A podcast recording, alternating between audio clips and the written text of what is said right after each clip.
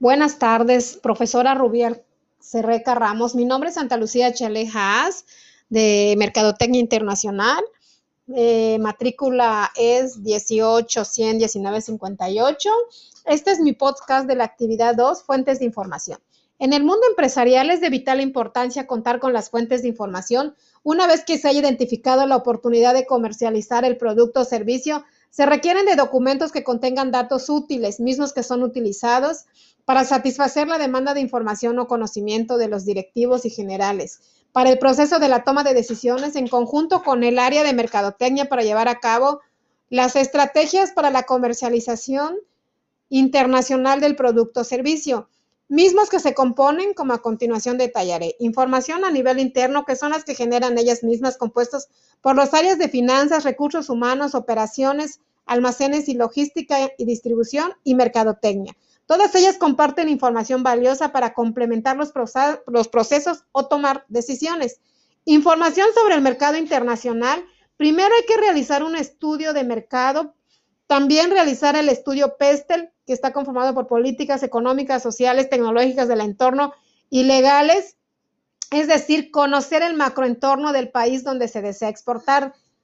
Tres, información específica sobre el producto. Aquí la empresa tiene que evaluar, analizar y decidir en caso de contar con varias líneas de productos si se exportará una o varios de sus productos a determinado mercado. Además, es de vital importancia recabar información sobre las tendencias internacionales, las normas que se tienen que cumplir en el país a exportar, tecnología de producción, especificaciones técnicas, ciclo de vida del producto. Cuatro, información referente al mercado seleccionado. Es importante conocer lo mejor posible el mercado que se ha seleccionado, pues esta información ayudará al responsable de mercadotecnia diseñar, diseñar las estrategias que permitirán lograr los objetivos que se han planteado en la organización.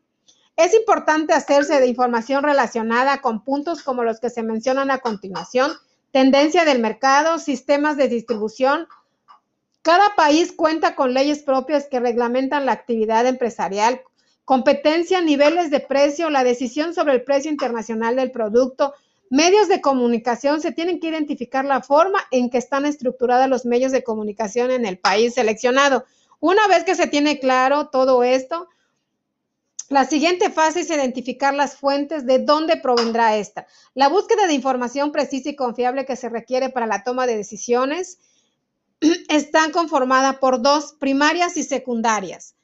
Las fuentes de información están, las primarias consisten en datos que genera la propia empresa organización, finanzas, recursos humanos, operaciones y mercadotecnia. También obtenemos la información interactuando directamente con el consumidor, la información de nuestra competencia las obtenemos en ferias internacionales. Las secundarias contienen información sintetizada y organizada que ha sido generada por otras personas a distintas a la empresa y pueden obtener disponibilidad de datos, confiabilidad de los datos, comparabilidad de los datos, validación de los datos.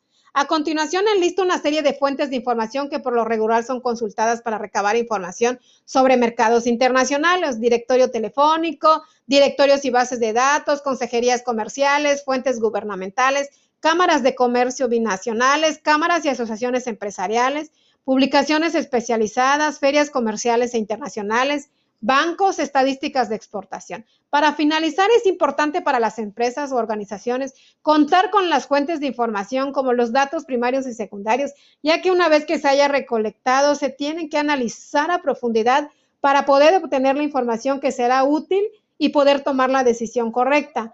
También recomiendo mucho contratar los servicios de una persona especializada que tiene los conocimientos de todo el macroentorno del país en donde se quiere exportar. Gracias.